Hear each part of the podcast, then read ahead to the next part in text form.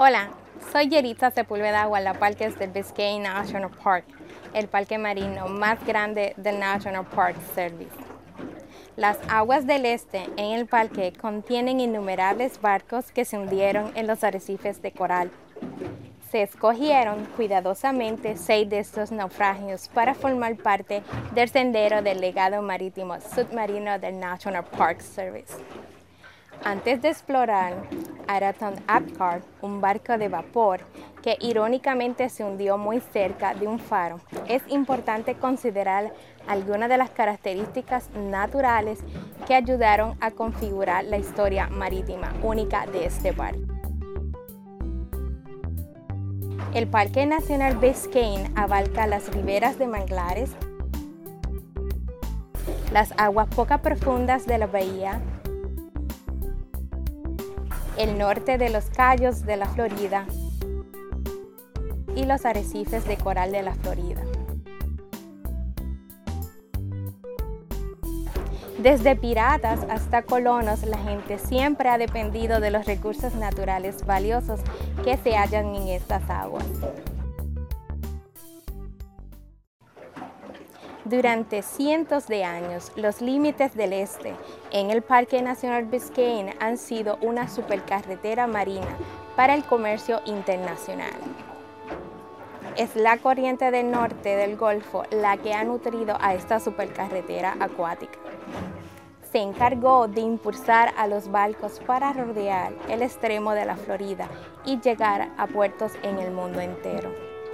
Si bien muchos de esos barcos lograron navegar sin problema las aguas peligrosas de la corriente del Golfo y las aguas poco profundas que la rodea, numerosos barcos naufragaron. Gran cantidad de carga se perdía cada vez que un barco naufragaba. Los dueños de barcos comenzaron a exigir avances importantes en la tecnología usada para la navegación. Una de esas mejoras fue la introducción de faros y las naves con faros que servían de guías. Estos proporcionaron herramientas de navegación permanentes que podían usarse de día y de noche. Ayudaban a guiar al capitán en clima favorable o adverso.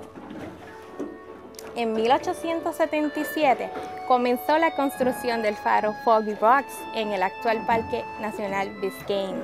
Este faro tomó su nombre por un arrecife cercano que a su vez llevaba el nombre de un antiguo naufragio inglés. De todos los faros construidos en el siglo XIX para marcar las aguas poco profundas de los cayos de la Florida, el faro Foggy Rocks fue el que se encontraba más al norte. Pero si bien la autoridad de los faros era evidente, no podían eliminar por completo los naufragios. Una noche de 1878, un vapor cargado de, carbón llamado Araton Apcar encalló. Sucedió muy cerca del faro Foggy Rocks, que aún se encontraba en construcción los albañiles en la plataforma aún oscura del faro presenciaron cómo las luces del barco se acercaban. Sus intentos por lanzar señales al barco fueron inútiles y los trabajadores asustados vieron cómo el Araton Apcar chocaba contra el arrecife a unos centenares de metros de distancia. Si hubiera podido continuar, solo un poco habría chocado contra el faro incompleto y contra los trabajadores que ahí se encontraban.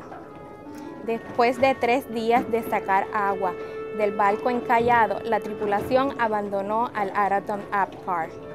Bajaron los botes salvavidas y se dirigieron a tierra. Hoy son visibles el casco inferior, incrustado de coral, y las vigas de hierro. Al observar con mayor cuidado se detectan los restos del timón y la quilla. La poca profundidad a la que se encuentra el barco resulta ideal para las exploraciones de buzos y snorkelistas. Los restos del barco de vapor ahora son refugio de peces y vida marina.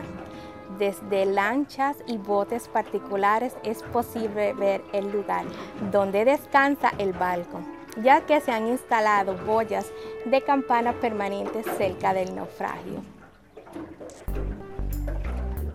Usted puede ayudar a proteger la historia del Araton Apgar, a recordar que este sitio, como todos los sitios arqueológicos del Parque Nacional Biscayne, es parte de nuestro legado compartido.